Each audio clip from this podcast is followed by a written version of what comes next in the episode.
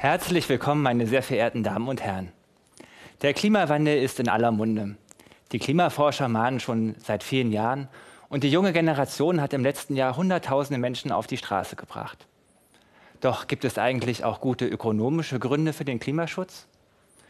Ich möchte Ihnen heute meine jüngsten Forschungsergebnisse zu den wirtschaftlichen Schäden eines ungebremsten Klimawandels vorstellen. Dabei geht es erstens um die Herausforderung, wie wir diese Schäden messen und in Euro ausdrücken können. Zweitens geht es um die Folgen für die Klimapolitik und die Klimaziele. Und drittens werde ich ein konkretes Instrument, die CO2-Bepreisung, vorstellen, mit der man diese Schäden sichtbar machen kann. Beginnen wir mit der ersten Frage der Messung der Klimaschäden. Deutschland erlebt mittlerweile das dritte Jahr in Folge eine Dürre. Die Schäden durch das Waldsterben und die Ernteausfälle bewegen sich im Milliardenbereich. Doch der Klimawandel verändert viele Regionen auf der Welt. Er wird Milliarden von Menschen die nächsten Jahrzehnte und Jahrhunderte begleiten. Am Berliner Mercator Klimainstitut MCC Berlin haben wir daher wirtschaftliche Daten aus über 1500 Regionen der Welt ausgewertet. Dabei verwenden wir das Bruttoinlandsprodukt als zentralen Maßstab für die wirtschaftlichen Aktivitäten eines Landes. Dies bildet einen guten Indikator für den Wohlstand wider. Allerdings wird dieser Wert meist immer nur auf ganzer Länderebene erhoben und ausgewiesen. Große Länder weisen aber bereits schon sehr unterschiedliche klimatische Verhältnisse auf.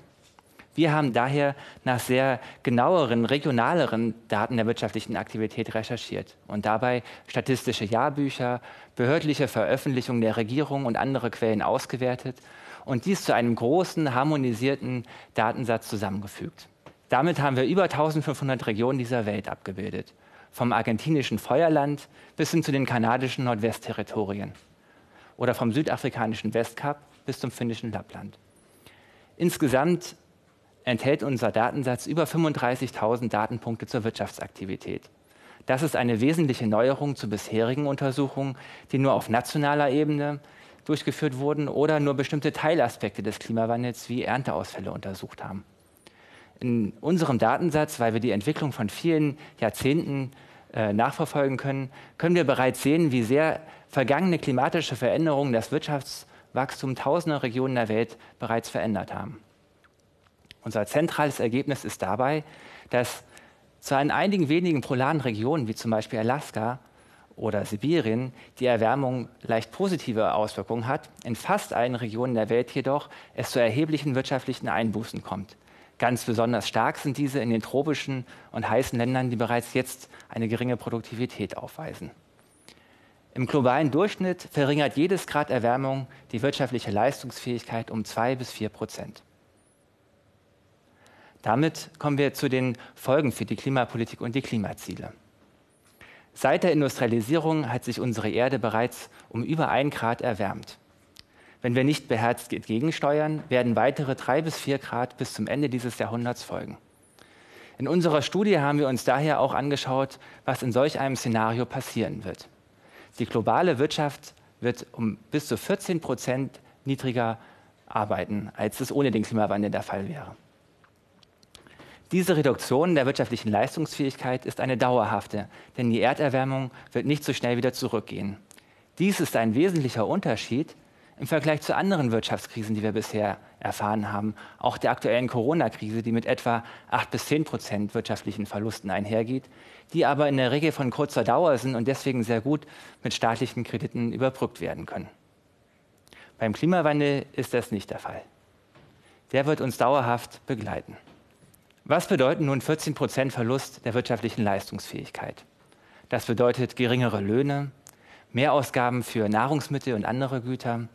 Es bedeutet Mehrkosten für Energie oder den Einbau von Klimaanlagen, aber auch höhere Steuern für die Finanzierung des Küstenschutzes oder der Infrastruktur oder höhere Versicherungsprämien für die Gebäudeversicherung. Gemessen an dem typischen Gehalt eines deutschen Arbeitnehmers macht dieser Verlust eine Gehaltskürzung von 4.200 Euro im Jahr aus. Bei einem Gehaltsrückgang von 4.200 Euro im Jahr wird jedem sofort deutlich, Klimapolitik kann uns vor erheblichen wirtschaftlichen Schäden bewahren. Natürlich kostet auch der Klimaschutz etwas. Wir müssen höhere Preise für Strom aus erneuerbaren Energien verwenden. Wir müssen höhere Preise für Autos mit Elektroantrieb zahlen. Doch diese Mehrkosten werden durch die vermiedenen Klimaschäden mehr als aufgewogen. Klimaschutz kann daher langfristig unseren Wohlstand erhöhen und Klimapolitik wird damit zur Wirtschaftspolitik. Damit kommen wir auch schon zu den politischen Maßnahmen und zu der Klimapolitik. Das Grundmuster vieler Umweltprobleme ist, dass die gesellschaftlichen Folgekosten von Unternehmen nicht immer berücksichtigt werden.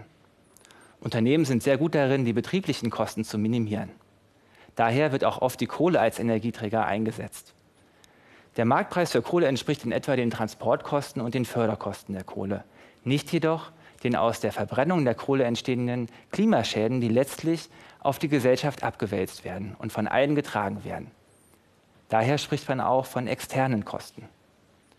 Durch die externen Kosten erscheint die Kohle marktwirtschaftlich wettbewerbsfähig, sie ist volkswirtschaftlich, aber doch sehr teuer. Mit dem Problem der externen Kosten hat sich bereits der britische Ökonom Arthur Pigou vor 100 Jahren befasst.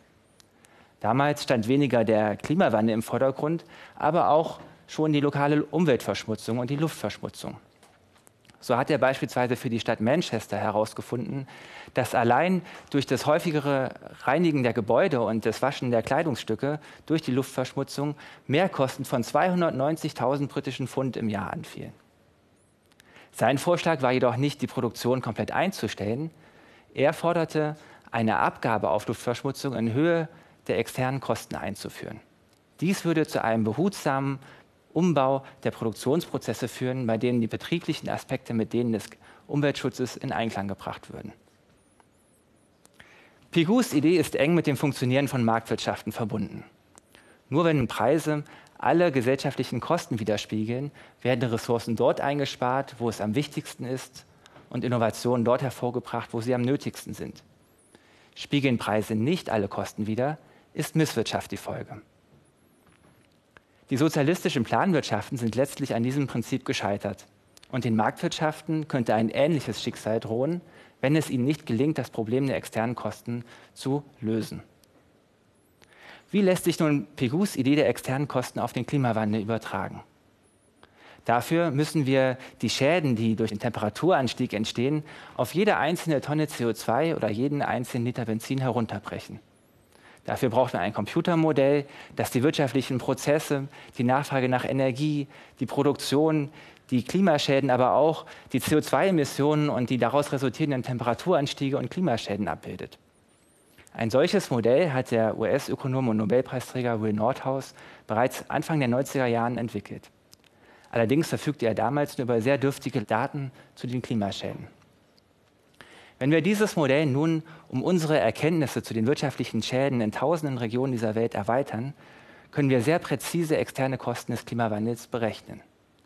Jede im Jahr 2020 ausgestoßene Tonne CO2 richtet dabei einen Schaden von 80 bis 150 Euro an. Umgerechnet auf den Liter Benzin sind das 40 Cent pro Liter. Und die externen Kosten werden weiter steigen, weil die Erderwärmung weiter zunimmt. In 30 Jahren sind sie bereits doppelt so hoch. Das bringt uns direkt zum zentralen Instrument der Klimapolitik, der CO2-Bepreisung. Die Idee dabei ist, fossile Energie gemäß ihres Kohlenstoffgehaltes zu verteuern durch eine Abgabe, durch eine Steuer oder durch den Emissionshandel, wie es ihn bereits in der EU gibt. In Deutschland soll im nächsten Jahr ein CO2-Preis eingeführt werden, der bei 25 Euro pro Tonne startet und dann allmählich auf 50 Euro, 55 Euro pro Tonne ansteigen wird. Wir sehen hier schon, dass die politisch gesetzten CO2-Preise weit unterhalb der tatsächlichen externen Kosten liegen. Damit wird wertvolles ökonomisches Potenzial, fossile Energie einzusparen und durch saubere zu ersetzen, verschenkt. Dabei gibt es sogar gute Gründe, warum die CO2-Preise höher als die externen Kosten angesetzt werden sollten. Denn in unserer Studie haben wir nur auf die wirtschaftlichen Schäden geschaut. Die Folgen für die Gesundheit, die Artenvielfalt, mögliche gewaltsame Konflikte um Land oder Wasser oder mögliche Migrationsbewegungen haben wir dabei gar nicht berücksichtigt. Auch bestehen große Unsicherheiten über extreme klimatische Veränderungen, wenn, wenn, wenn es zu einer hohen Erwärmung kommt. Wie können wir mit solchen schwer kalkulierbaren Risiken umgehen? Normalerweise würden wir Menschen in so einem Fall gern eine Versicherung abschließen, die uns auch in anderen Bereichen unseres Lebens vor Krankheit, Unfällen oder Naturereignissen schützt. Beim Klimawandel ist dies nicht möglich, denn er betrifft die ganze Wirtschaft und ist ein sogenanntes systemisches Risiko. Allerdings können wir den CO2-Ausstoß unserer Wirtschaft reduzieren und auf Null herunterfahren und damit die Erderwärmung stabilisieren und den Temperaturanstieg begrenzen.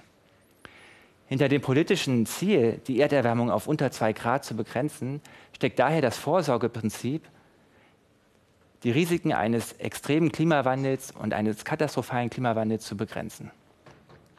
Der CO2-Preis sollte daher nicht nur die externen Kosten widerspiegeln, sondern auch einen Aufschlag enthalten, der die Einhaltung eines Temperaturzieles sicherstellt. An diesen Überlegungen sehen wir sehr gut, die Wissenschaft kann nicht einen einzigen Preis ermitteln, wenn es um die Klimapolitik und die CO2-Bepreisung geht. Die Aufgabe von Wissenschaft ist es vielmehr, eine aufgeklärte gesellschaftliche Debatte zu ermöglichen und dabei die Konsequenzen der Maßnahmen transparent machen, aber auch die Konsequenzen des Unterlassens von Maßnahmen transparent zu machen. Pigus Idee der externen Kosten orientiert sich dabei an der ökonomischen Effizienz. Jede im Jahr 2020 ausgestoßene Tonne CO2 richtet danach einen Schaden von 80 bis 150 Euro aus. Die externen Kosten sind daher viel größer als die CO2-Preise, die wir in Deutschland, in der EU oder in internationalen Klimaschutzprojekten haben.